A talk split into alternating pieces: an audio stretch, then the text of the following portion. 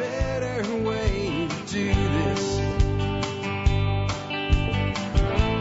Let me show you a better way. Hi, folks. This is Jack Spirko with another edition of the Survival Podcast. As always, one man's view of the changing world, the changing times, and the things we can all do to live a better life if times get tough or even if they don't. Today is January the 19th, 2018. This is episode 2145 of the Survival Podcast. I'm sorry, 2145. 2150 of the Survival Podcast. 2,150 times we have gotten together thereabouts and talked about the world and making your life better off if times get tough or even if they don't. And of course, this is Friday, Friday, Friday. I won't be booming it out because I'm dealing with the cold and my voice didn't go down too hard this time, but I think it's also kind of giving it a rest here and there that's made that possible. I do have a great show for you today on a Friday. Of course, it's an expert council Q&A show. Uh, I got some stuff for you today too. We're going to talk about a new MSB vendor that will be offering an outstanding, actually already is offering you guys an outstanding discount on seeds. Uh, we have Nicole Sauce talking about sweet cider without blowing up your bottle, how to back sweeten your cider without it going kaboom from that extra sugar. Uh, retrofitting a mass uh, rocket mass heater to an existing chimney from Paul Wheaton, the Duke of Permaculture. Roth IR, Roth IRA investing from John Pugliano. Uh, the new cryptocurrency known as RaiBlocks. Ben Fitz, our cryptocurrency expert, will weigh in on that from Crypto Gulch. Uh, getting into getting info when you have a full grid down scenario. You know, nothing's working and you need to know what the hell's going on. Kind of tying it with the bug out trailer series. This comes from Stephen Harris. And I have a couple little things at the end. One, a real quick announcement and a link for you. Would you like some free cryptocurrency? It's not a scam. It's real. It's a currency I've told you about long ago. I recommended buying it at 10 to 12, 10 to 12 cents. I think it's at like 40 cents today, even with the big pullback. Uh, it's called Basic Attention Token or BAT. It is from the makers of the Brave browser. Uh, they have a whole ecosystem they're developing for it, and to get people to start adopting it and using their browser, if you'll download the Brave browser and take a few steps, they'll give you five bucks worth of basic attention tokens. Uh, so I'll tell you how to do that. And if you're a, a, creator, I'll tell you about that too, where you can sign up as a creator so that you can earn basic attention tokens from people that visit your website and eventually through some other means. Uh, and then I have a question on basic boot care to round things out. So we'll cover all of that and more today. But, uh, but before we do, let's go ahead and hear from our two sponsors of the day. Sponsor of the day number one today, westernbotanicals.com. Man, Western Botanicals is a great company with real people that really care about you. If you need help, pick up the phone, give them a call, and real people that are right here in the United States will take your call and help you with your order or help you figure out what you're doing. And they have everything herbal. I'm going to put it this way. If it's herbal and it's legal, in America, you can buy it from Western Botanicals. That's pretty much the only limitations I think there are. Uh, they have an incredible website, and you can buy herbal preparations like their deep heat ointment. That's something I use all the time, or their turmeric. When I'm achy, I use their turmeric formula. Their, uh, that stuff's just awesome as well. And uh, they have a great discount program. How about 25% off everything they sell on every order? Uh, that is a discount membership they sell for $49 a year. Uh, you can get it for free as an MSB member, and they've been a supporter of the show for over seven years. I can't think of anybody else I would go to with my herbal needs other than westernbotanicals.com. Now, what about all your general prepping needs? I'll tell you one place to check out, the company that does what it says and says what it does. That, of course, would be readymaderesources.com. All the resources you need, ready made, ready to go You'll find it at readymaderesources.com. And I mean everything. Long term food storage stuff to make your own long term food uh, storage. Got it. What if you just wanted already packaged like Mountain House stuff? Got it. What if you need stuff for solar and wind projects like solar panels and windmills and inverters? They got all that. You need some help figuring out what you need? Give them a call. They'll help you. Uh, what if you are doing solar and wind and you want to keep some things 12 volt for efficiency purposes and you're looking for appliances that run off of 12 volts or you're doing something with a trailer like a bug out trailer? They got that too. They got it all. The company that does what they say and says what they do, readymaderesources.com. Before we get into your calls, let's go, or your calls. I am off this week. I'm sorry, guys. It is, it is uh, cold uh, and it's been a busy week, man.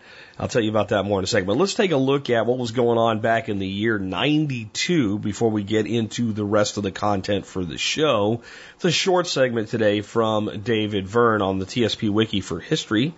We have financial woes. The Roman economy is doing well, but imperial finances are straining under the burden of Domitian's numerous building projects and the pay raises given to the military. Domitian is forced to debase the currency, which he found hard to do since he thought it reflected badly on an emperor to mint subpar coins. As several senators were accused of treason, their estates were seized by Domitian, and this became an important source of income. My take by David Verne. The army raises weren't a problem yet in Roman history. About a third of Domitian's personal income went towards paying the army. Future emperors will also give raises to secure the army's loyalty, but it will get so out of hand that the treasury was buckling under the weight of supporting the military.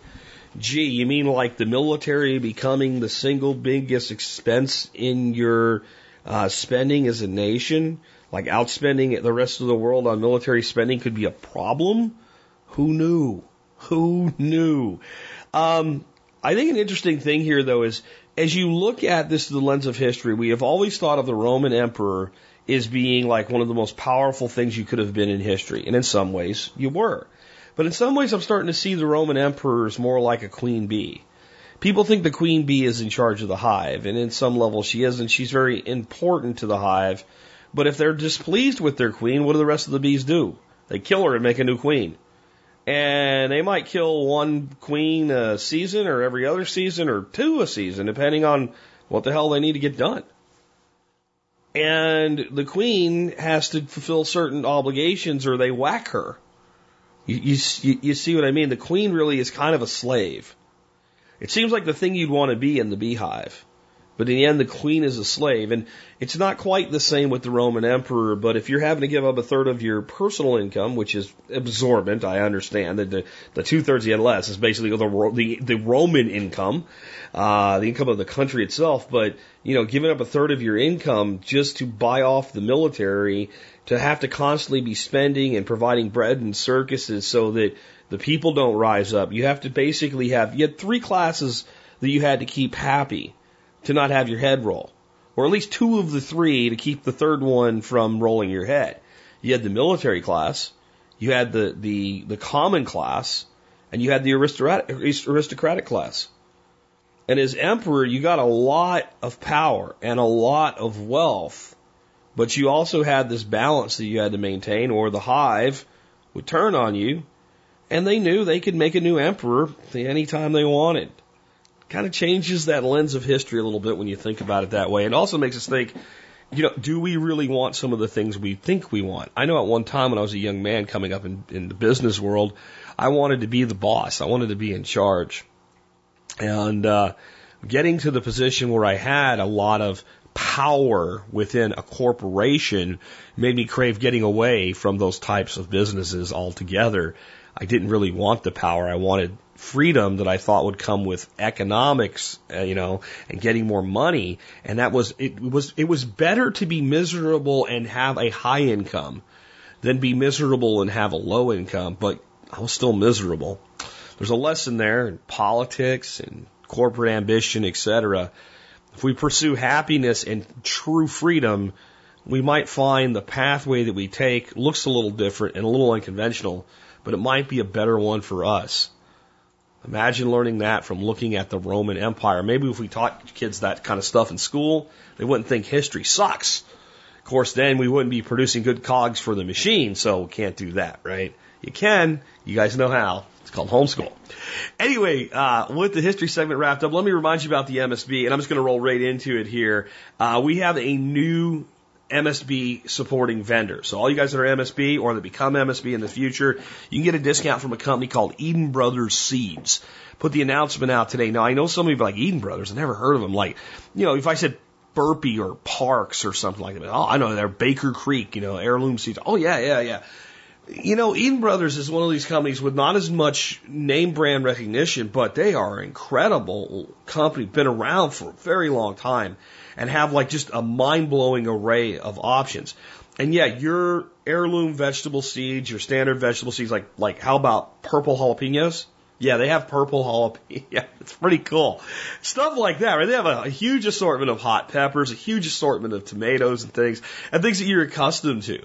And they have good pricing on them and a wide array of availability.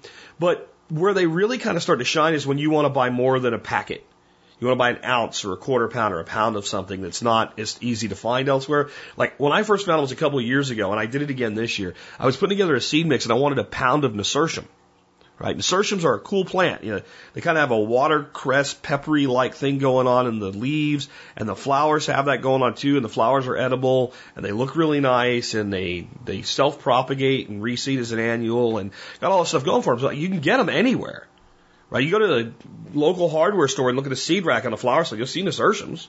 Like two bucks for like 15 seeds though. So, but I'm like, if you can get them anywhere, then getting a pound shouldn't be hard. I started like a pound of nasturtium seed is not easy to find. That's how I found Eden Brothers like three years ago. 29 bucks for a pound of nasturtium seed. It, dude, guys, nasturtium seeds don't weigh much. They're big, but they don't weigh much. That's a lot of freaking nasturtium, right? Uh, and, and so when I found them, I, I ordered a lot of things through them through the years, and they've always done a great job. For instance, yesterday I placed an order for over $100 worth of seeds. I placed it about nine o'clock last night for the seed mix that I'm making up this year, which nasturtium and dill and basil and some other things are going to be in it for my berms going into the spring. I'm going to get real aggressive with some of this stuff again. And, uh, I got up and I, you know, did my my my my 30 minutes of bliss, which is when Dorothy leaves the house and the house is totally quiet and I have a cup of coffee with the dogs and there's no TV and no sound and whatever. And I've, you know, they they get home and then I check what's going on outside and let the birds out and come in and sit down and check my inbox and. Uh, you know, like almost about 10 o'clock in the morning, I guess this morning I had kind of a late start and I, I start going through it and there's my confirmation email that not only says your order was received, but it's been shipped this morning. That's the kind of company they are.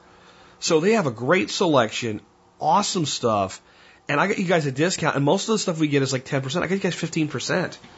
That adds up. I saved 17 bucks on my order for all the cover crop stuff. The other thing with these bigger quantities, you save money straight up. Some of you guys have groups put together. I'm thinking of you guys, Zello, etc. You know, maybe look at putting together a group buy and bringing everything together and then breaking it up and, and what have you. I, I think you might find some real opportunity there. Anyway, I told you guys I'm on fire this year when it comes to MSB and getting you guys new discounts. So there's another one. Great company. So this year for MSB, here's what I brought you. I brought you Butcher Box.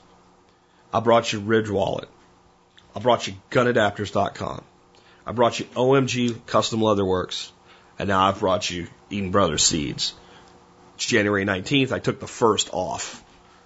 I'm not slowing down by the end of Q1, if you're not an MSB member, I'm going to have to ask you why. I mean, I know a lot of you guys that are international, some of these suppliers, you can't do business with them, but, uh, man, if you're domestic US, I, I can't see now how you don't get your money back every year as an MSB member just from the people I brought in this year. By the way, you're going to plant trees this year. Remember Bob Wells Nursery, all those other seed providers. I'm going to start doing some features and I'm going to help you guys out. I'm going to go through the MSB benefits section. I'm going to completely redesign that page. I don't know what I'm going to get to do. I got so much to do to get ready to go to New Hampshire. Uh, but, uh, I'm going to try to put things in categories and make it a little easier to find everything and see everything that's there. All right. With that, we have our first question for an expert council member today. It is for the awesome sauce, Nicole sauce. Uh, and it is on making your cider, your apple ciders, and making them a sweet cider. Not my thing, but I know it is for some people. Nicole, take it away. Hey guys, Erica Strauss from Northwest Edible Life calling in this week to answer Tom's question on how to brew a sweeter hard apple cider. So Tom writes, I made my first batch of hard apple cider this fall and I think it turned out good but really dry. My wife prefers a sweeter style cider like you can buy commercially in the store. Is there a way to end up with a cider that's more sweet? Well, okay, Tom, that's a great question and actually a pretty common issue for new cider brewers. The widely available commercial ciders like Woodchuck and similar tend to be quite sweet. So people are often surprised when their first homemade batch tastes more like appley champagne than like carbonated juice. In a traditional cider, the yeast ferments all or nearly all of the sugar in the apple juice to alcohol, which results in a very dry product. Most commercial hard ciders sold in the US are quite sweet, but they get that way with yeast stabilizers that kill off residual yeast and pasteurization, added sweeteners, and forced carbonization. Now there's nothing inherently wrong with any of these commercial techniques, but they are hard to replicate at the home scale, especially for the casual home brewer who doesn't want to invest in a lot of specialty equipment. So the problem we homebrewers have is that just adding more sugar to a cider isn't going to cut it. It doesn't necessarily make the cider any sweeter because that added sugar just gives yeast more to convert into alcohol. So instead of a sweeter product, we have a stronger product, not necessarily what you're going for. And then there's a second problem, which is that if you're bottle carbonating, as most homebrewers do, bottling an unpasteurized cider while it's still quite sweet can lead to bottle bombs. Definitely something to avoid. So, Tom, it sounds like you have the basics of homebrewing in general down. So I'm not going to go over the, all the steps of like basic homebrewing in detail. Maybe I'll tackle that another day. For now, let's just focus on getting you and, and your wife, let's be honest, a sweeter finished apple cider. So the first tip I have for you is I really recommend you start with an ale yeast. An ale yeast is going to keep a lot more of the fruity quality in your cider that's coming from that apple juice. If you use a champagne or a wine yeast, that ha- will have more tendency to strip out a lot of that fruity quality from the juice and it will leave you with a cider that just feels drier. So if you side by side a cider made in the same way with an ale yeast versus a champagne yeast, even if the specific gravity is the same and, you know, the Brix content is the same, the one with the ale yeast is just going to seem sweeter because it's going to taste fruitier instead of more uh, yeasty and kind of stripped down and minerally like you might get with some champagne yeast. So that's tip number one. Definitely start with an ale yeast. And then my second tip and kind of the main thing I want to talk about is the easiest way I've found to turn a very dry cider, a traditional bone dry cider, into something that is far closer to the flavor of that American style sweet, uh, commercial type hard apple cider at home. And the technique is called back sweetening. Back sweetening is simply adding a sweetening component to a finished, fully fermented cider, wine, or brew in order to adjust the final sweetness. Ah, but wait, I can hear you saying, isn't adding more sugar just going to wake up the yeasty friends and convince them to start fermenting again? And isn't that going to make all my bottles explode? Well, yeah, if you feed the yeast a sugar they can eat, yes. But it turns out not everything that tastes sweet to us is food for yeast. Not all sugars are what's called fermentable. That basically means the yeast won't eat them. Because the yeast won't eat them, you can add additional sweetness without risking over fermentation and bottle bombs. Most of the artificial sweeteners that come in the pink or yellow or blue packets are non-fermentable. However, I am not a fan of the chemical taste that you will get if you use aspartame, sucralose, or saccharin in your hard cider to back sweeten. I think the cleanest tasting DIY sweet carbonated ciders are made with the addition of small amounts of xylitol, which is a low glycemic sugar alcohol made from plant fiber. Xylitol is a very common ingredient in sugar-free or diabetic candy. It has a clean flavor profile very similar to cane sugar and it's sold as a granulated product that's as easy to use as a normal sugar. The only drawback to xylitol is that some people are sensitive to this kind of sweetener. Typically, the sensitivity is the sort of thing that sends one to the bathroom with some urgency. But realistically, most complaints about the side effects of sugar alcohols, including xylitol, come about because someone decided to eat four pounds of sugar-free gummy bears in one sitting. The chance of most people being bothered by the small amount of xylitol added to a batch of cider is very small. But if you know you can't even have a single piece of sugar-free gum without getting tummy discomfort, then maybe xylitol isn't for you. In that case, you might want to look at stevia. Stevia is the extract from a naturally very sweet plant. It's sold in powder, granular, and drop form, although the granular form often contains a blend of sugar alcohols as well as the stevia. So if you're sensitive to xylitol, you might want to look at that. Whatever the form factor, stevia is potently sweet, so you don't need to use very much. Pure stevia can have a bit of a herbal licoricey kind of undertone flavor, and that is especially prominent if it's overused. So you want to look for a brand that minimizes that herbal aftertaste with very clean processing, and you want to be very careful about how much you do add to your cider, and you won't need much. One final non-fermentable sugar to consider is lactose, which is milk sugar. Very mild and less sweet to the palate than the other sugars we've discussed. It will take way more lactose to make a cider taste sweet than the other two options I've discussed. Lactose also has a tendency to turn a cider a bit creamy in texture, which isn't typically something we look for in a hard cider, which we often describe as, you know, clean and crisp. As I mentioned, my favorite is the xylitol. I typically add two to three tablespoons of granulated xylitol per gallon of fermented cider. But when back sweetening, especially if you're a more casual homebrewer, I do think your best approach is literally to sweeten to taste. Whatever non-fermentable product you like, if it isn't already liquid, you will want to pre-dissolve it in order to accurately judge the sweetness when determining how much to add to your cider. So try to add as little water as possible so as not to overly dilute your cider. Rack off a small portion of your fermented cider before bottling. Measure out a cup or two of cider. Add your sweetener syrup a little at a time until you have a flavor you like. And just make sure you're measuring both the amount of cider you are using to test and the amount of sweetener that you are adding very accurately so you can accurately scale up how much sweetener you will need to add to your full batch of cider. Then you just do the math and it's pretty easy. Now remember, carbonation will tend to brighten up the flavors of your cider and compete a tiny bit with the sweetness. So if you know you do want a quite sweet cider, you're going to want to err a little bit on the sweeter side. Cold also tends to deaden flavors, including sweetness, so also consider the temperature at which you'll be drinking your cider when determining how much to sweeten. And remember, when you bottle, you're still going to need to add a tiny bit of priming sugar, fermentable sugar in this case, of course, to get enough yeast activity going to bottle carbonate your cider. Okay, Tom, I hope this helps. And anyone else who is wondering how to make a sweeter hard apple cider at home, I hope this has given you some tips for how I do it and what I recommend.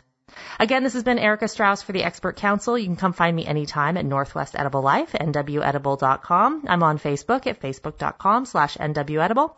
And if you love what I do, you can come support me directly at Patreon, patreon.com slash nwedible. Thanks a lot, guys. Talk to you soon. Good advice and all of that'll work. And it will allow you to have a bottle of cider that you can open, pour into a glass and drink and have more sweetness to it. Here's a, here's a couple other options. One real simple option. Make some simple syrup that is made from one part sugar to one part water. Make some simple syrup and when you put the, the cider in the glass, add some simple syrup, pour it over the simple syrup. Let's say a teaspoon to a tablespoon Try it. If it's not sweet enough, add a little bit more. Give it a stir until you figure out whatever makes you happy from a sweetness standpoint. The reason I like this option, I actually prefer dry ciders. Um, I think most people, if they drink dry ciders for a while, will tend to prefer them over time, but some people won't. If you make a dry cider, you can always just sweeten it with simple syrup. If you make a um, sweet cider, you can't go back the other way. So that's one really simple way.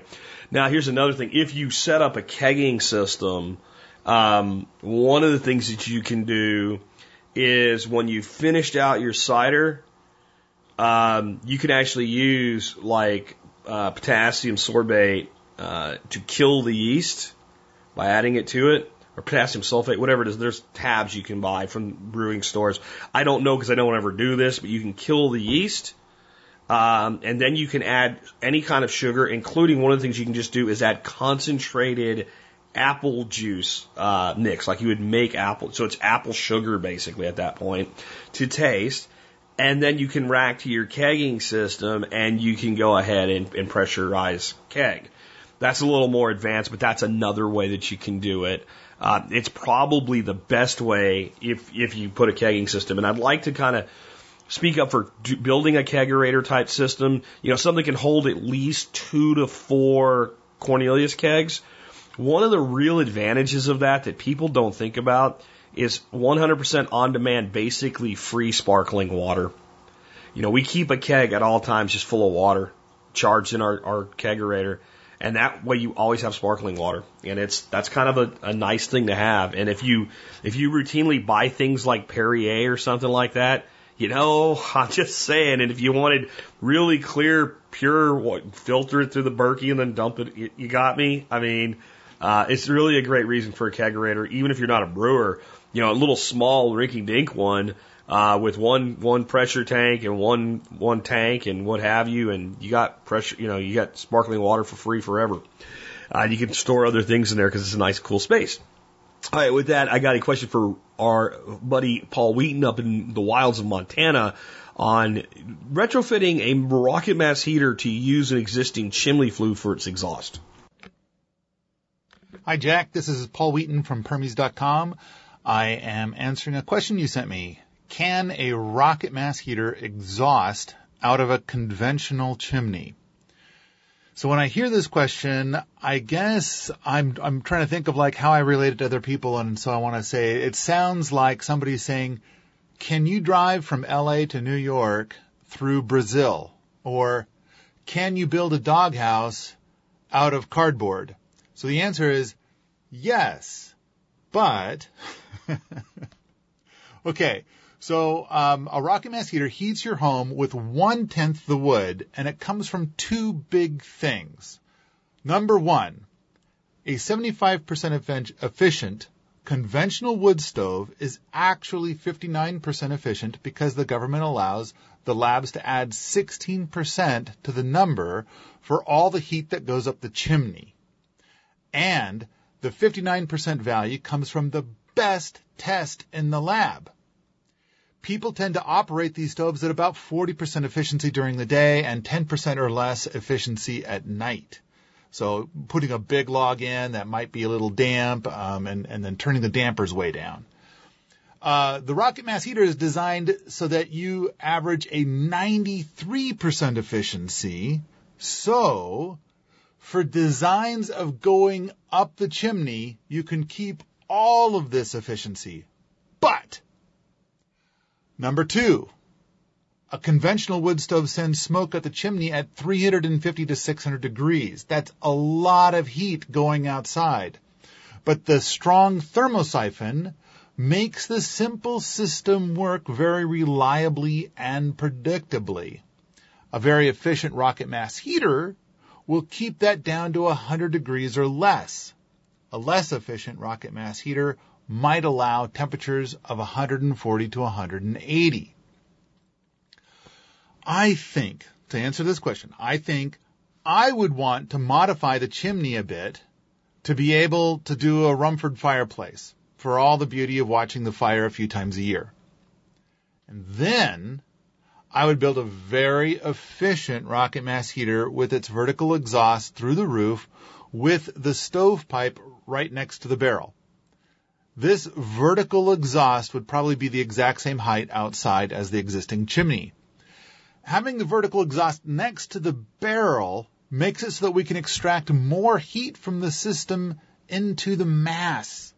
The stovepipe next to the mass warms the exhaust in the duct, making it a stronger thermosiphon. Okay, I'm sorry. The, the stovepipe next to the barrel warms the exhaust in the stovepipe, uh, making it a stronger thermosiphon.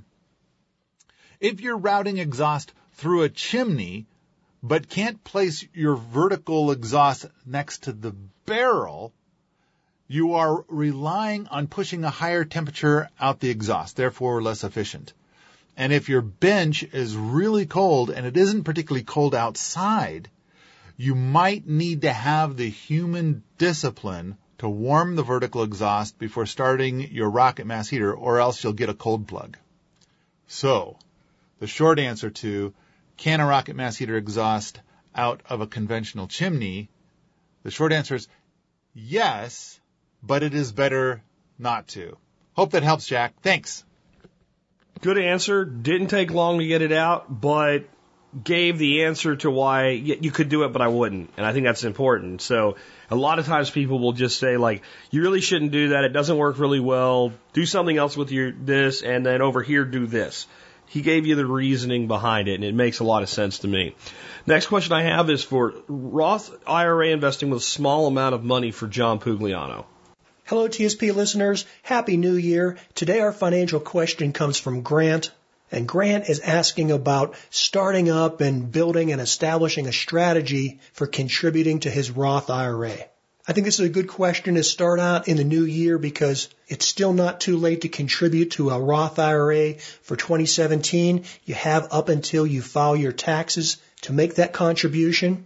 I'm a very big proponent of Roth IRAs. I think for most people, they make the most sense, and that's really your first line of uh, your long-term or your retirement savings should be in trying to fully fund that Roth IRA.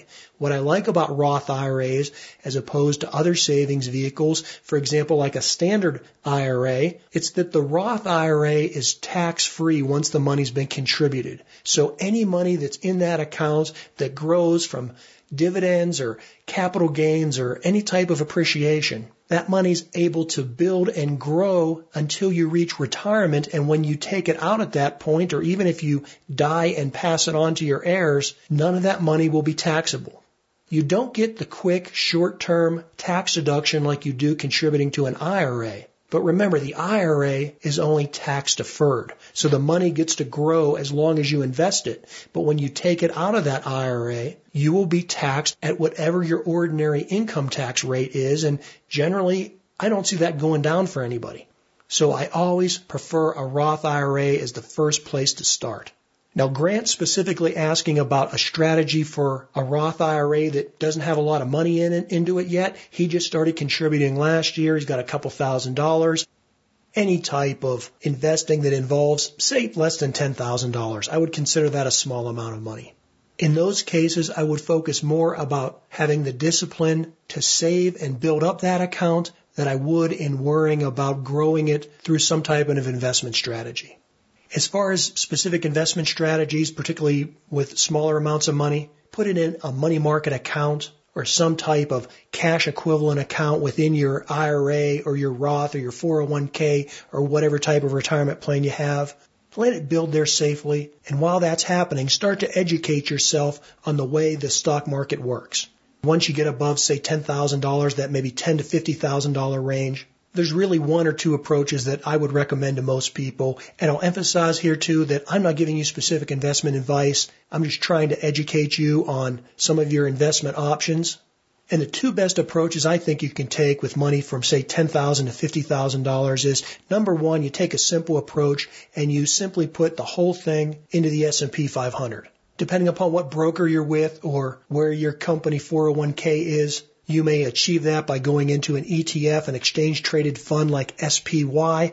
But if you're in a 401k plan that only offers mutual funds, then you'll have to look for the fund that talks about investing in the S&P 500.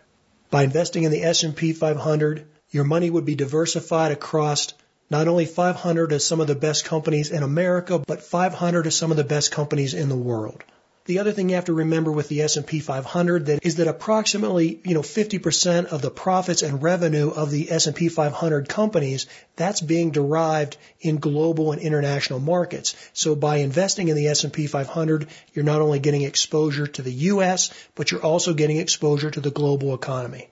Now, is it perfect? No. Is it possible that we'll have a market correction and you'll lose 10% of your money? Absolutely. Is it possible that we'll go into a bear market and for maybe 18 months you could see major drawdowns and lose 20 to 50% of your money? Absolutely. It's possible. We're well overdue for something like that to happen. But if you are going to take the risk as an investor and you're going to put your money into the stock market, then putting it into some type of an S&P 500 mutual fund or exchange traded fund is really hard to beat. Now, if you want more diversification than just putting your money in the S&P 500, and again, this is something that you're going to want to start doing as the balance grows, as you're approaching 15, 20, 30,000 dollars. Maybe you don't want to put all that in the S&P 500, and so you can add a few more other index funds to that. Maybe you'll put money in to something like the Nasdaq 100 to get a concentration in large U.S. tech companies. You could put a portion of that money into a small cap U.S. fund and you could also branch out and go international, putting 25 to 30% into an emerging market fund or some type of international growth fund.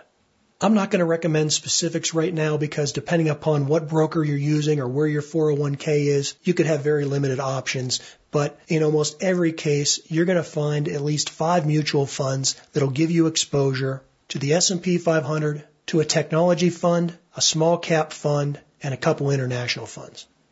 The S&P 500 and those other large index funds will act as your gateway drug to becoming a good investor.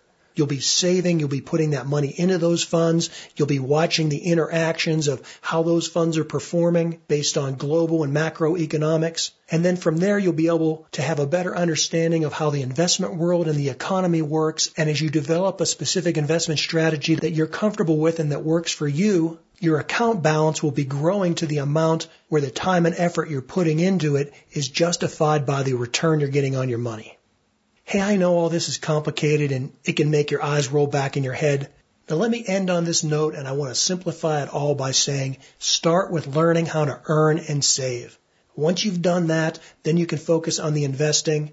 And I don't say this because I think it's a theory. I say this because I know I've done it my own life.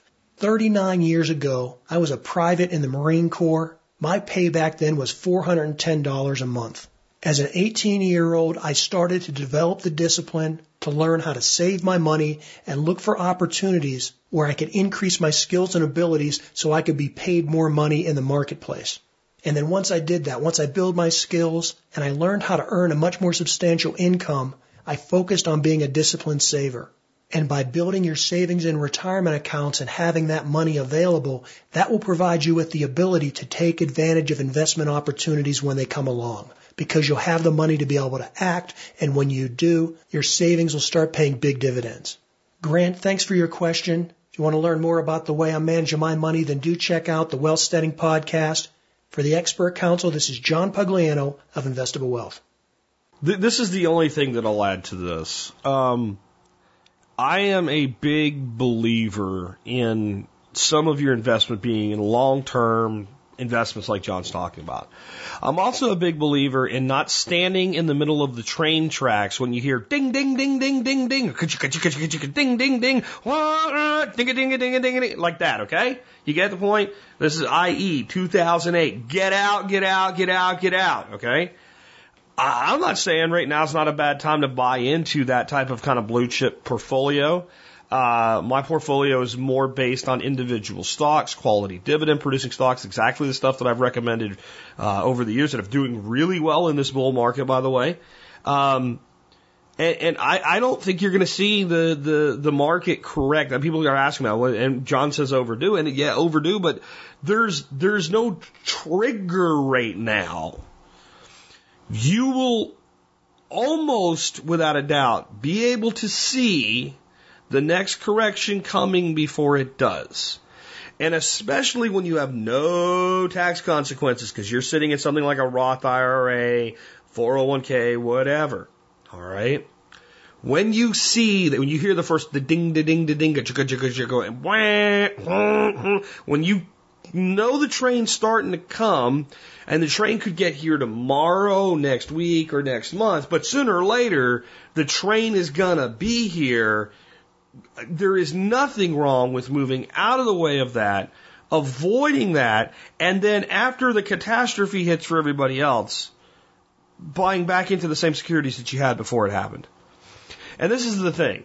People always say, well, in every instance when we had a major correction in the market, it was followed by a bull market. Sure it was. But wouldn't you have been better off participating in that bull market with 20 or 30 or 40% more individual units? And people say something like, well, the market went down 50% this year, but the next year it went up 60%. Great. And you know what that means? You still lost money you still lost money. Let me explain the math to you. We'll use simple numbers so even the common core kids can understand. Let's say that you were holding a security with a value of 10. Don't worry about 10 what, doesn't matter. 10 million, 10,000, 10 dollars, 10 cents. You're holding securities with a value of 10. The market goes down by 50%. How much is the security worth now? Well, friends and neighbors, it's worth five. You can count with one hand. One, two, three, four, five. Now the next year, we have a bull run and that security goes up 60%. How much does it go up? Well, 5 is half of 10. 60% is 6 of 10. Half of 6 is 3, right? Basic algebra to do this fast if you have a problem figuring out 60% of 5. But what we end up with is 8. Your security went from 10 down to 5 because it crashed by 60%. It then went up, it crashed by 50%, but then went back up 60% you have to have a doubling to fix a halfening. All right. If you're, if you have a security valued at 10 and it goes down by 50% and cuts in half to five, it has to double to get back to 10. And this is what everybody leaves out of that conversation. And they're assuming your dollar cost average and all, but your underlying principle, it has the same effect. So when you know a correction's coming, step out of the way, let it happen, don't try to get the bottom, absolute bottom of the market. But if you get them, you know, let's say you think the, the collapse is done this time around and it drops 40, 50% and you buy in, it drops another 10% and you ride it back out, you're way better off. This isn't day trading. This isn't high risk trading. This is sometimes the bells start ringing and everybody says, yeah, well, it'll be all right. When everybody starts saying, well, yeah, it's going to correct, but don't worry about it because you'll be all right long term. That's when you get out of the way. You preserve your capital because what people say is, well, when it's really, and it's the same thing in crypto, when it's really, really low, it's on sale, buy more. You don't have any money to buy any more with because you just got it up the butt. Please remember this in all of your investing. And this is not high frequency. This is very low frequency. But sooner or later, you're going to hear the train coming. Get off the tracks. Now I got one for Ben Fitz on a cryptocurrency called RaiBlocks, and uh, pretty cool sounding thing. Ben, tell us about it. Hey Jack, it's Ben Fitz with Crypto Gulch, the survival podcast expert council member for cryptocurrency. That's right, I'm the new crypto uh, expert on the council. If you missed that announcement a couple of weeks ago, um, thank you everybody who's been sending in questions. We've got some great questions. And today's question comes from Mike in Kentucky. He says, what's your opinion about RaiBlocks? R-A-I-B-L-O-C-K-S. I don't know how to say that word. R-A-I-B-L-O-C-K-S. So I say RaiBlocks. Um, or maybe it's R-A-I blocks. He ran across an article that shows RaiBlocks is suddenly the 20th largest cryptocurrency by market cap.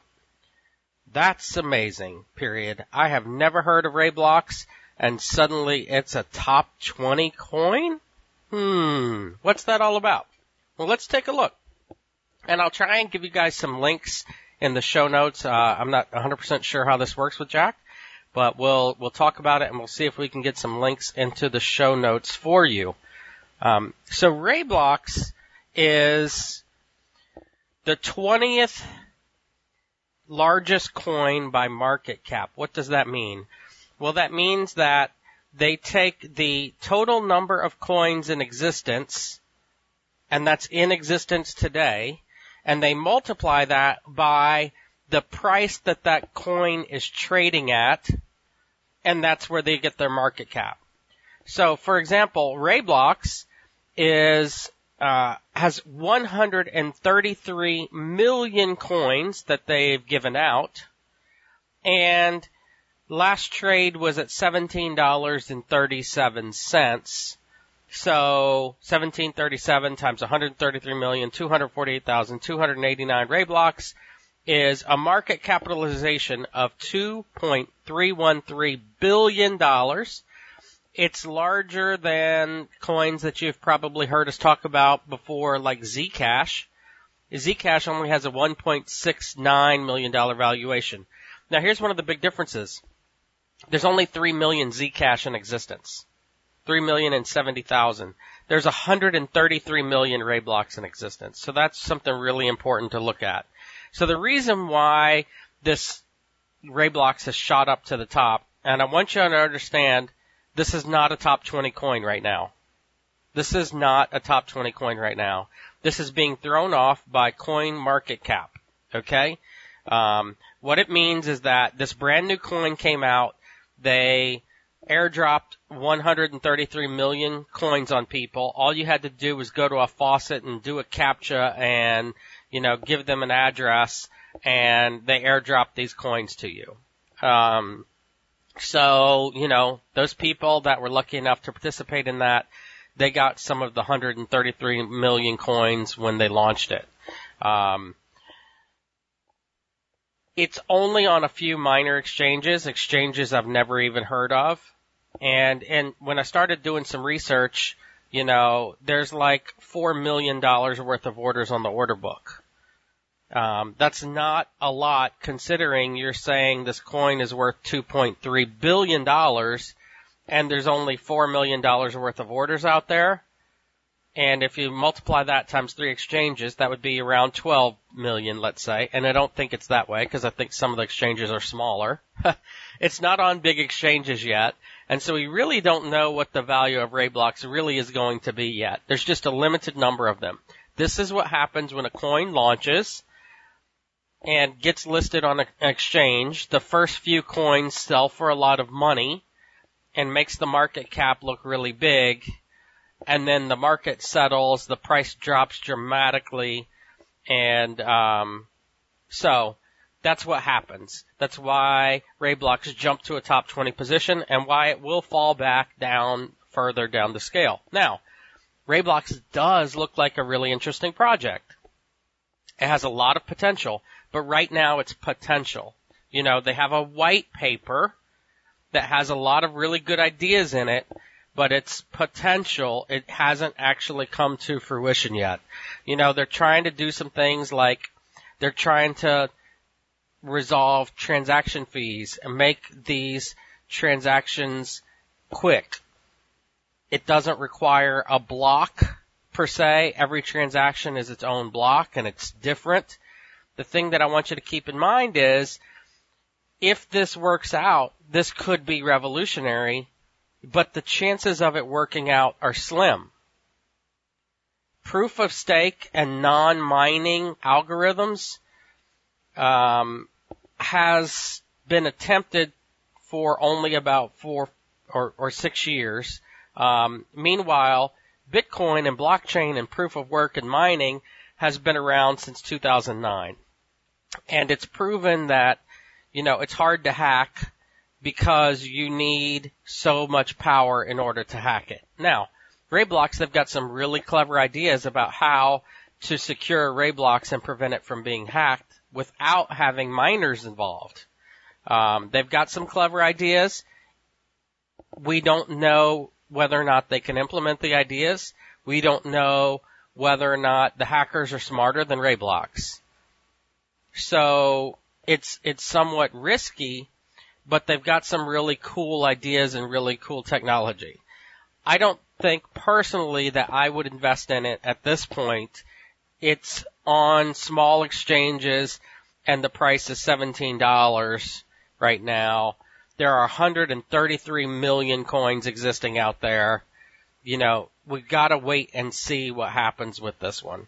Um, you know, these new coins that come out that have, you know, just these giant airdrops, it's really, it makes the coin look good, but if you look at 133 million RaiBlocks versus 3 million Zcash, Zcash has only been out for a year and a half, but they've got some proven technology. You know what I mean? RaiBlocks is really new. It's mostly a white paper. Their technology really hasn't been tested yet. Um, so I personally would be skeptical of it right now. I think it probably could be a top 100 or top 200 coin, especially once they start to get their technology out there and it can be tested. But you know, RaiBlocks can be compared to like IOTA. Well, guess what? IOTA was tested by MIT and they found three or four major flaws in IOTA or major concerns and the MIT guys are smart guys. One of my fears is that the same thing could happen to RaiBlocks because it's new technology. Um, we don't yet know whether or not the technology is going to be good technology or not. Anyway, great question. I really appreciate you pointing me in this direction. It really does look like an interesting project. it's definitely something I want to keep my eyes on for the future. I want to see the price go down before I think about getting involved in it. Anyway, it's Ben from Crypto Gulch. Thank you, Jack, and TSP members for uh, having me participate on your show. Uh, I, I completely agree with Ben's take on this. I would not touch this coin right now. now. I usually don't say go buy this or don't buy that. I'll say I'm interested in this. I think this is interesting. You should check it out. Or I'm buying this and this is why. Uh, but I don't say go buy this and or you know don't buy this, etc. He's let you make your own mind up. Say, I wouldn't buy it. I would say don't buy this. Even if you think the long term potential of this coin has has legs, you will be able to buy this for a lot less in the future. I, I do not see a rosy future in the short mid-term price of this coin. Uh, Ben's analysis of how this this market cap was created is spot on. There there may be people holding tons of this don't even know they have it. Um, so I, I I I wouldn't touch it. Um, now, on proof of stake, I have a, a bit of a different opinion because there are some very effective proof of stake, ARC being one, but I have some, some updates on ARC that I'm going to save for uh, my ending segments, and I'll refer back to this. Uh, now, I have a question for Stephen Harris on being able to get information when you're trying to bug out and you can't get it on your cell phone. You can't, its grid is down. Steve, take it away. Hi, this is Steve Harris for the Expert Council calling in to answer some questions. Well, Jack encouraged me to go and find a question from the very long list of questions we have from the Bug Out Trailer Show. If you have not heard the Bug Out Trailer Show, it is some of the most absolute fun I have ever had with Jack on the podcast and it's just Jack and myself freewheeling it, letting the conversation take us where it goes on the subject of a bug out trailer. Just hook up and go. So, uh, that's how it started. And that was the first bug out trailer show, um, was, uh, December-ish, I think. And then we did the, uh, next bug out show, bug out show two in early January. In fact, if you go to Survival Podcast and type in BOT, I think Jack has it as a keyword and it'll bring up both bug out trailer shows. But since Jack and I are talking about bugging out with a trailer, we get into very in-depth conversations on power, on water, on cooking, on fuels, on generators, batteries, battery banks, sleeping conditions, cargo trailers, tents, uh, regular trailers, bugging out to your backyard even with your trailer. Great, great fun. Well, one of, um, some of you know that I'm the chairman of the board of CAC team, Citizens Assisting Citizens. It's a disaster response team initiative that Jack Spirko started after Superstorm Sandy.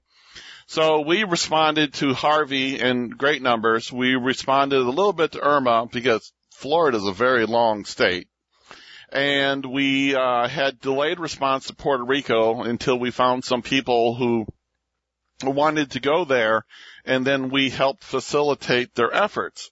Well, one of the things, one of the guys going to uh, Puerto Rico, Dave, he came back and he says, you know, when the hurricane came through, remember this was Cat 4, Cat 5 hurricane, it just wiped the island out. It blew down trees. It blew down everything. Both weather radars gone. All TV stations gone. FM radio stations gone. AM radio stations gone. Your direct TV satellite dish or dish TV satellite dish gone in the next county. Can't find it. Even if it was still mounted to your house and the roof was still there, it was blown off kilter. And unless you have an alignment meter and know how to align a direct TV dish, you're not repointing it at the satellite, so you're not getting any, any information. So people were literally stuck on Puerto Rico with no information at all. No news, no knowledge, no nothing other than gossip. Now, this is a concern for people with bugging out. Is there going to be a grid down situation in the United States, the entire United States down? We've talked about that scenario and its unlikelihood. Yet there's like eight major transformer stations you can take out and black out the United States for months to a year. And then there's all the EMP BS, but you know, never mind about that. But you know, there's vulnerabilities to the grid with hacking and everything else. And it's like, okay, all of a sudden, you know, the power goes out and you don't know why and you can't find out why. Well, one of the things that worked in Puerto Rico, which it, it's hard to block out the entire United States, so there'll be portions still up. And the thing is, what they found in Puerto Rico, what still worked, their only source of news and information was Sirius XM radio in their vehicles. Now, when I first got my Sirius XM radio, many over a decade ago, I've not listened to horrible terrestrial radio since then. Can't stand it and the idiots that are on it.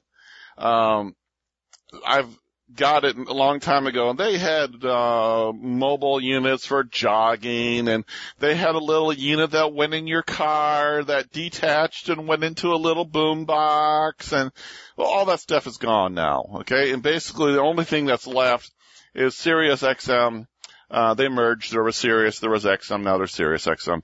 Is Sirius XM for your car?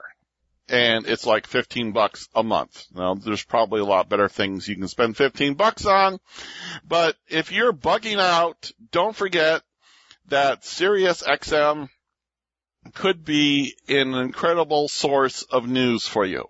Especially if you got like a big earthquake in California, everything's down, power's down, stations are down, everything else down. You want to find out what's going on. Well, Sirius XM, I do believe is out of New York, so they're still going to be going.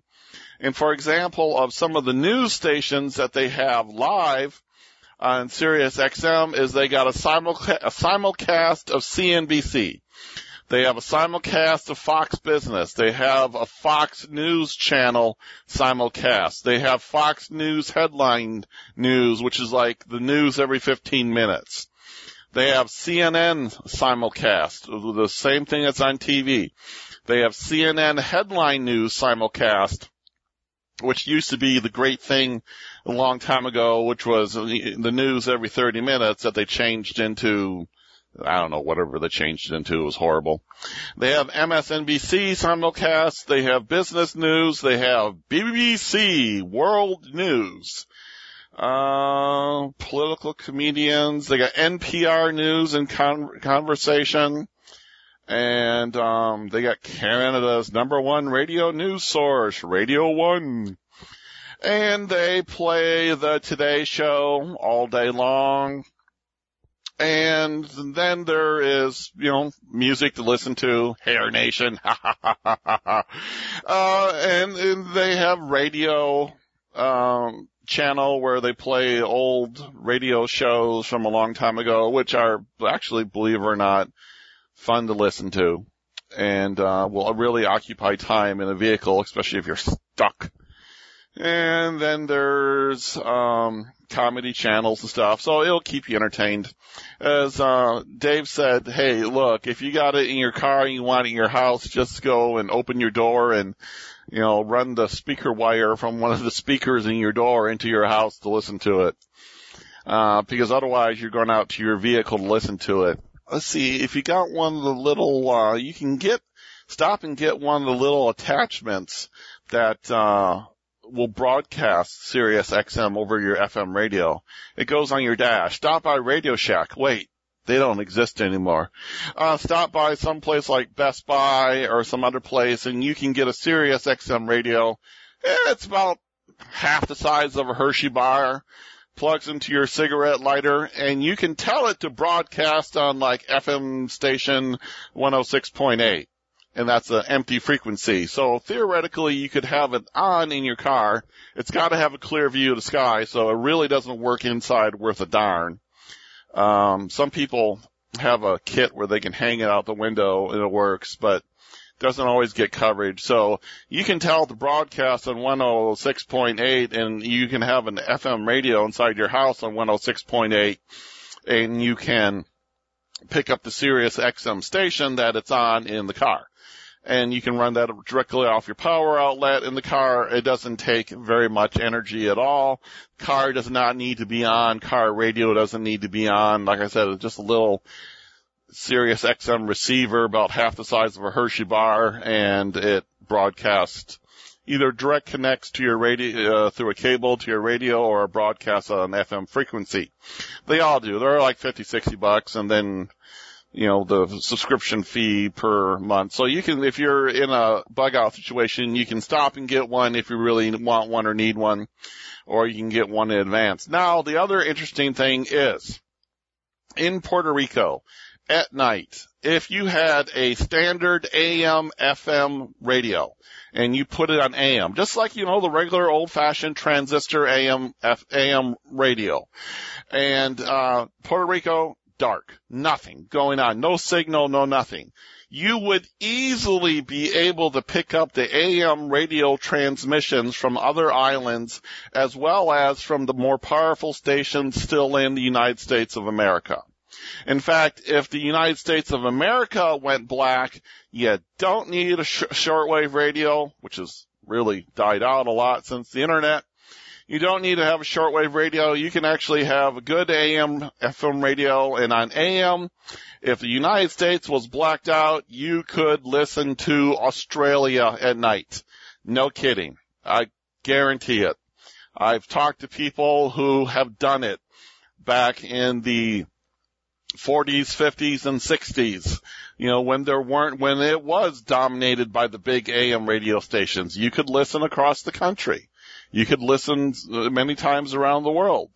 And if the United States is quiet, you're going to be picking up everyone else, uh, who's big around the world. So there's a couple things for you for backup communications for your bug out trailer. Don't forget to check in for bug out show number three out of probably quite a few to come. Jack and I are trying to do them on the first Tuesday of every month. So something for you to look forward to. We have a long list of questions that people wrote into us. We're going down there in the list and we're answering questions, adding commentary and enhancements to it. Check it out. It's really fresh, good, new content from an absolutely unique perspective to this such that Jack says, yeah, this is one of the best things TSP has ever done. That's my goal. That's what I want to see happen. This is Steve Harris. If you want to see all the great stuff I have done with Jack and have for free for you to teach, go on over to Steven1234.com. Bye. Um, good stuff. An interesting thing to think about there. I, I think the, the probability of nationwide grid data is almost in, impossible, honestly. I think, you know, the possibility of you being somewhere where the grid down is down for you is possible. Um, if it can happen in Puerto Rico, it can happen in Texas. I mean, part of the thing with Puerto Rico though was that Puerto Rico is an isolated enough island that if you take out Puerto Rico, you're not picking up the FM station out of Miami. You see what I'm saying? Uh, or the AM radio stations. And I think we have less probability of being full grid down, but it's possible. It's definitely possible. And it would be a good redundancy. I don't know that I would go out and buy it for that alone. Why don't I have it? Well, probably because uh, I don't go many places anymore. I don't commute very much. Um, so I don't think I would get used. And my wife is so happy with the simplicity of Pandora Radio uh, that we uh, we probably don't. You know, she's not big into news and stuff like that. So uh, I, I guess you know maybe I would consider it, but I'd have to be at a point where like there's nothing left for me to do uh, before I would add that. But if you have it, knowing that you can use it as actually a lot more important.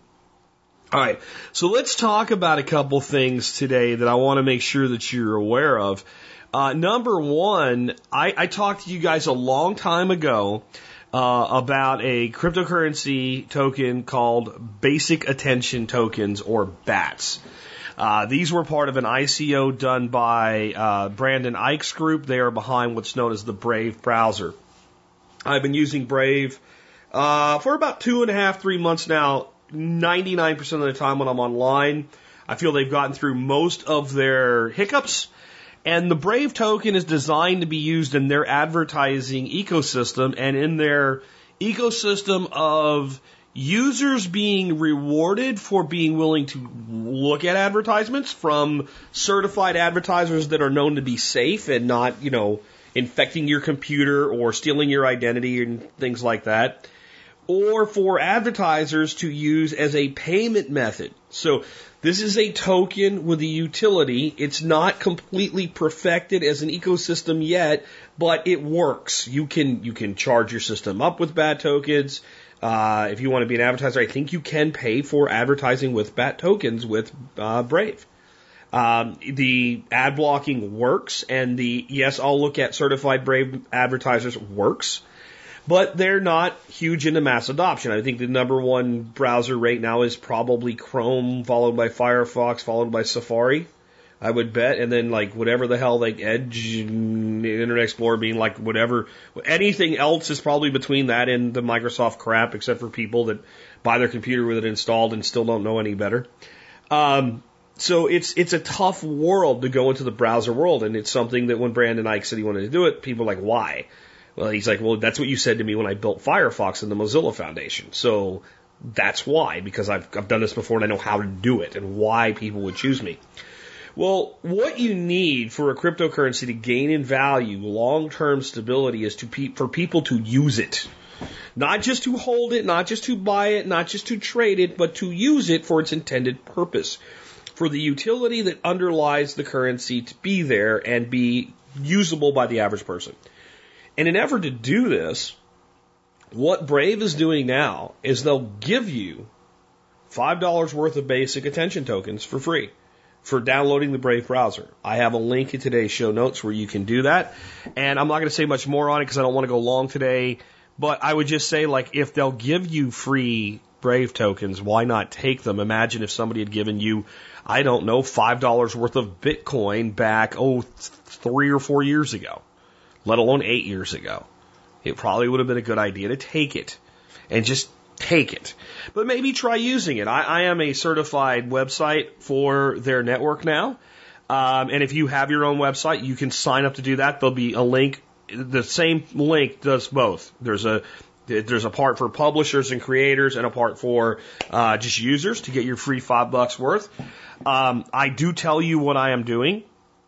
Back when the ICO hit, people bought Brave tokens for three and a half cents. That's what they went to the ICO with. They sold a million of them, so a billion of them, a billion of them at three and a half cents.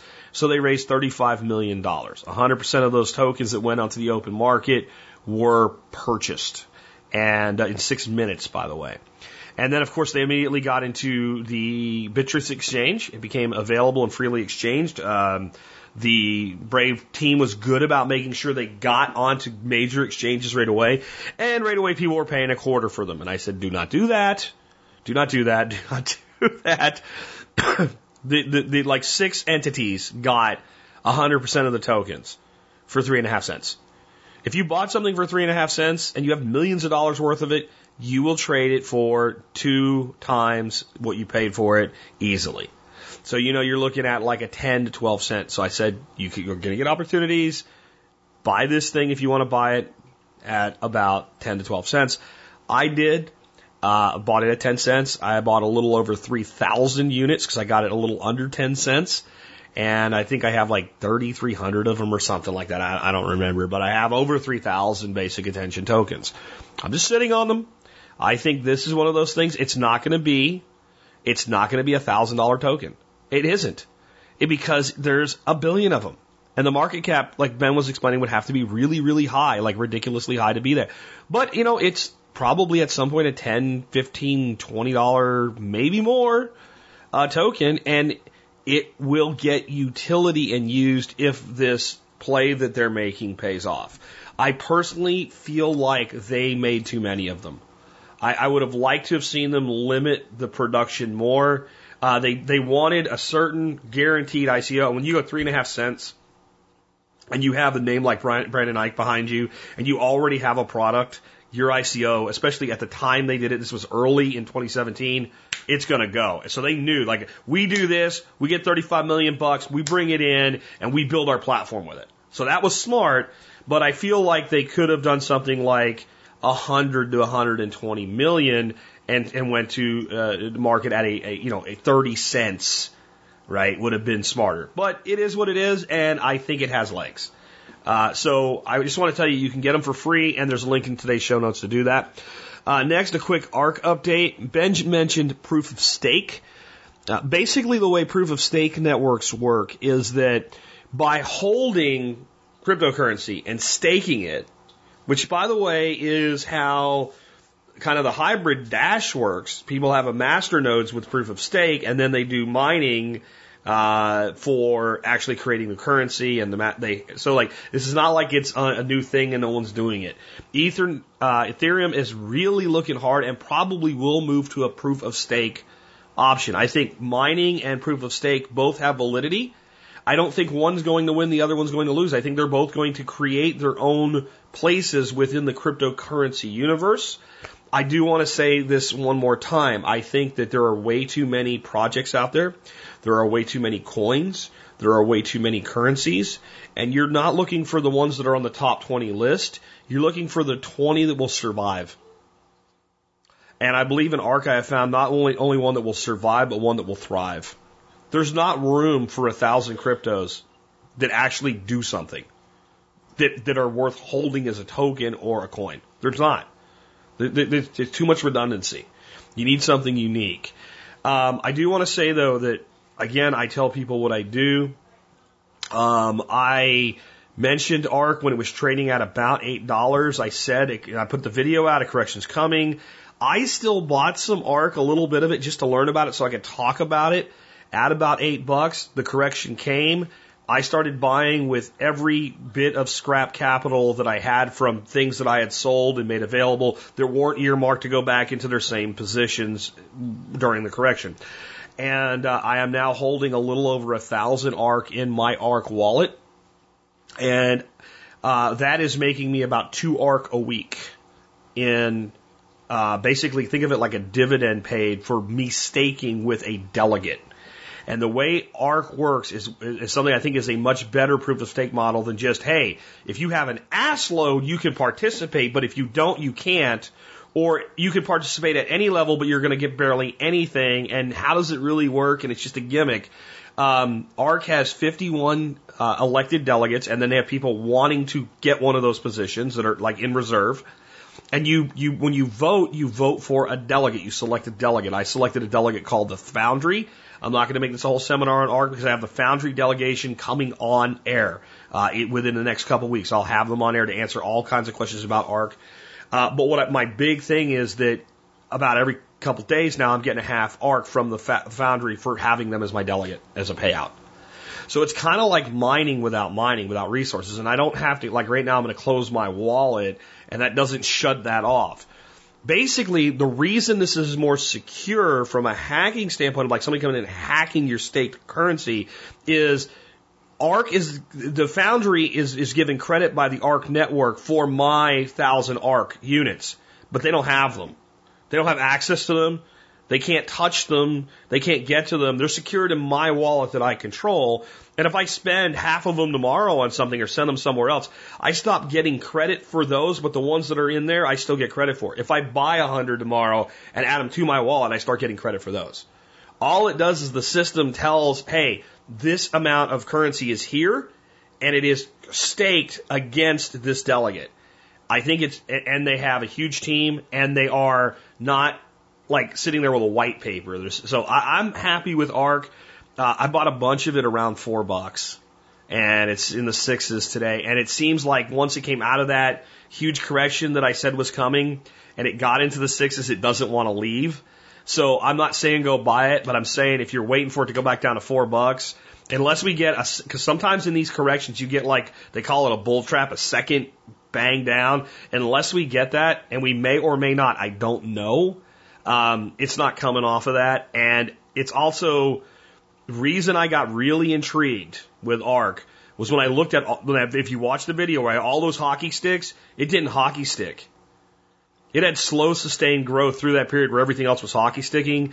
It, it, it there's some technical terms behind that, but just let's say when you see steady, continued growth, there's there's something different going on, and that's that's why I like ARK, and um, I invite you to learn more about it.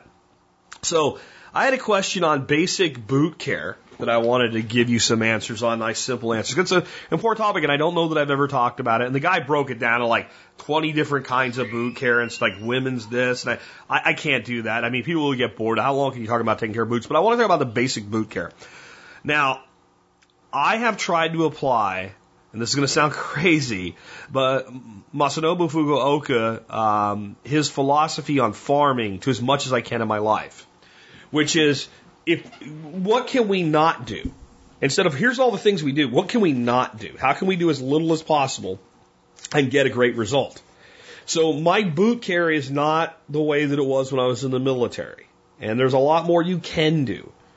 But this is, so he wanted to know about like suede type leathers and finished leathers. And I'm going to be very brief on the suede type leather. You got to keep them clean because they stain because they're not completely sealed. Um, the best thing to use on them is a silicone type of waterproofing like Kiwi Silicon or Scotchgard Water Shield. I have a link to both of those in the show notes and I have links to everything I'm going to talk about in the show notes. But if you're going to be out getting in mud, hunting, in the woods, etc., I simply do not recommend an un, you know an un a non-smooth leather product. I recommend something that's sealed, oiled, etc., um, dyed to whatever color it's supposed to be. Uh, if you if you look at like military service and what have you, when you get your boots, they're never suede. If you're a moccasin wearer using, you know, like doing uh, buckskins and stuff, I get it, go do that, but you should be able to know your own way of maintaining that equi- equipment. Suede boots are for looking pretty and uh, going out in the town and stuff like that. In my opinion, if you don't agree, that's okay. But I would rec- recommend a simple silicone sealant for that, and uh, clean them frequently, and you're on your own. For boots that I believe that are made for working and going hunting and going backpacking and stuff, where you have a a, a, a, a, a treated leather, a smooth leather uh, surface, uh, my process is is dramatically simple.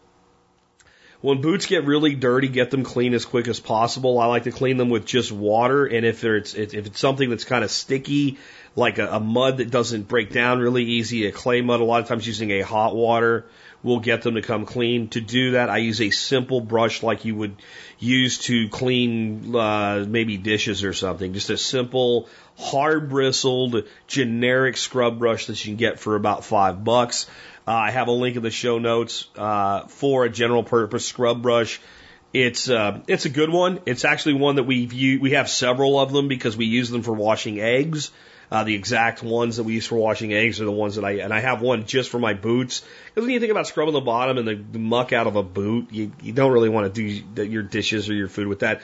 Though these type of scrub brushes, uh, the ones we use for the eggs and all, we throw them in the top rack of the dishwasher and uh, run them through the full dishwasher cycle and heat dry and all, and and, and and that way we have several of them for for eggs. And once one's been used, it goes in there, and uh, that way we don't have to worry about cross contamination back with them sitting overnight after having washed eggs. So that kind of brush, get the dirt off. Then I, I, you can use something like kiwi shoe polish or something like that. You know, if it's a neutral, use a neutral. If it's black, use black. If it's if it's red, use a burgundy or cordovan or something that matches brown, use brown. And and basic just kiwi uh, polish will work well. I prefer to use a boot cream, which is basically a wax product that has been um, diluted a little bit so it's not hard like the wax. It doesn't dry out in the can like the wax. It goes on the boots a little bit better. And in general, my basic maintenance is I knock the dirt off the boots. I use water if I have to.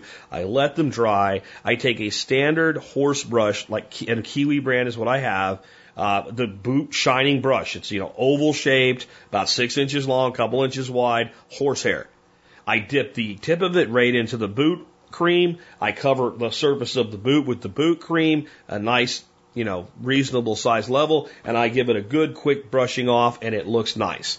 Uh, and and it, it, it, it is water, it's great at waterproofing and things like that. Underlying, and I like to do this when you get your boots and maybe a couple times a year, what I like to put on boots is a product called Snow Seal. I've been using Snow Seal since I was a little bitty boy, not really little bitty, but like a lot little bittier than I am now. I'm talking like 12 years old when I got my first pair of real hunting boots. I got Snow Seal with it. It's a beeswax formula. It works really great. Um, it can change the look of certain boots. So, for instance, I have a pair of um, cowboy boots that are actually uh, a, a work cowboy boot made by a company called Ariat. So they're not the, the ones you go out dancing in with the smooth surface foot. They're actually made, they look like a cowboy boot, but they're made to wear out and about and work. And you, I wear them hunting and things like that. And I completely did them up with snow seal and they really didn't affect the look of them at all, but they're like a dark brown. So if you're going to use snow seal on something, um, then you really want to make sure that it's not going to change the color. Take a spot that you don't really care if it has a little bit of discoloration on it, put a little bit on it, let it, let it, let it soak in, wipe it off, see if you're okay with it. If so, then do the whole boot in it.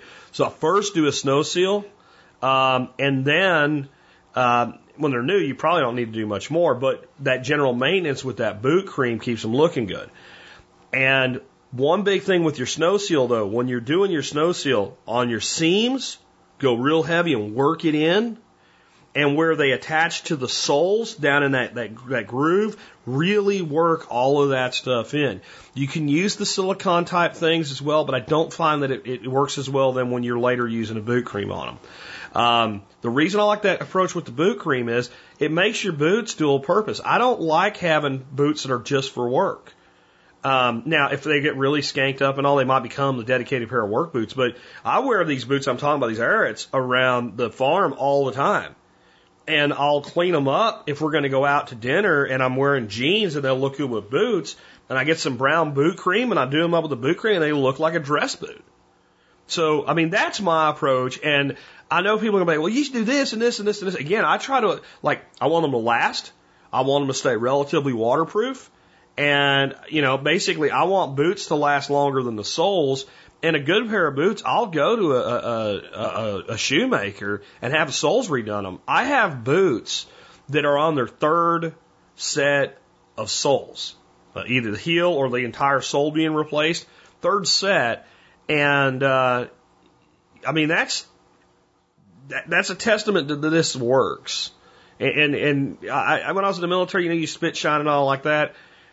I, I don't have time to be sitting around putting stretchers in my boots and drying them and not, I, I just don't want them to wear out before, you know, their time. And the reality is the leather upper of a pair of boots, unless something goes wrong with them getting cut or something like that, you know, they can last as long as you if you'll take care of them. And I probably do the whole, you know, the simple clean and and and and polish with boot cream uh, thing maybe four or five times a year, maybe more often if I'm going to go out out with the wife more or something and I want to wear them. Um, and I probably do the snow sealing to them once a year. Mm, uh, if I if I end up really putting a beating on them for a while, I might go ahead and you know strip them down and hit them with a snow seal again as, as well. But that's that's what I do. And again, just a good stiff brush to get all the dirt off them before you, because you don't want to put this product, these types of products on your boots when there's dirt and clump and stuff on them because you can't get into the leather. It's coating on the dirt. Uh, it's kind of like painting something when you ain't got the rust off it first. So there you go. Uh, with that, I want to remind you guys that you can help support the Survival Podcast and the work we do. Uh, real simple, that whenever you shop online, if you'll just go to tspaz.com first, uh, and if you go through T-Spaz and buy stuff, it won't cost you any more money than it would otherwise. But every time you do that, you'll be helping the Survival Podcast. You can also find all of my reviews there at tspaz.com on Amazon. And again, the items that are on my T-Spaz reviews, my Amazon reviews, are items that I own and I have write-ups on them of how I used them, how I selected them, etc. Uh, today, you know, I brought you a new seed vendor. We've talked a lot about starting seeds. I figured it was time to bring back around my favorite uh, LED grow light for starting seeds indoors. Uh, these are the Kingbo Reflector 45 watt LED grow lights. I, I have sold over a thousand of these. Over a thousand of them, and I have not heard anybody, you suck, Jack. This was a stupid investment. I'm angry about this.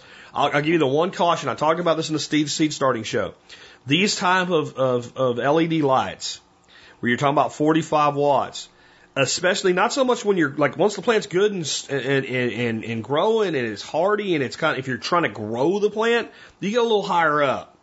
But when you're talking about starting a seedling, you're talking about a light that's that's that's marketed as having 45 watts and probably puts out more like 37. At least that's what I get out most of them with my kilowatt meter. Um, it's plenty to do the job, but it needs to be close to your seedlings, like an inch to two inches above your tray. But a couple of these and a cheap plastic rack in the corner of one of your rooms, and you can probably start more seeds than you know what to do with. And uh, you know, the seed starting shot I just did on that. I, again, T5s and T8s will also work for this, but these things are inexpensive. They work. They're compact. And with a thousand of them out there being used by MSB, uh, TSP members, uh, no complaints, none. And I've, I've known a lot of you guys that I know personally live close by me or whatever. That I, I have like four of them and I like them. Uh, my buddy David loves them. So I mean, um, you can get better ones. I got a really badass one I'll be bringing you soon, but it's you know 300 bucks. You could or 160 bucks. Yeah, 160 bucks. You buy an awful lot of these for 160 bucks. Check them out again. The Kingbo Reflector 45 watt LED grow light. Get those plants started. Now's the time to do it so they're ready to go out when you're past your danger of frost or, you know, get your broccoli started right now. You can put it out even when there is going to be some frost as long as you get it good and stocky and hardy. All right. With that, let's talk about our song of the day today. I love this song, man. I'm an 80s kid. I, you know, I grew up in the 80s. I had my first car in the 80s. It was a $400 Grand Prix. I've, I've mentioned it before. I had my, my Radio Shack stereo in it with my 6x9 speakers and my 20 watt amplifier. I know it's weak, but it's what I could afford. And, you know, I listened to a lot of the 80s rock, 80s metal, stuff like that. And the guy that was around that we all love that was really from the 70s, but was still just rocking it in the 80s. And I think he's still around now. Alice Cooper. You know, school's out for summer and stuff like that. This is one of my favorite songs by him.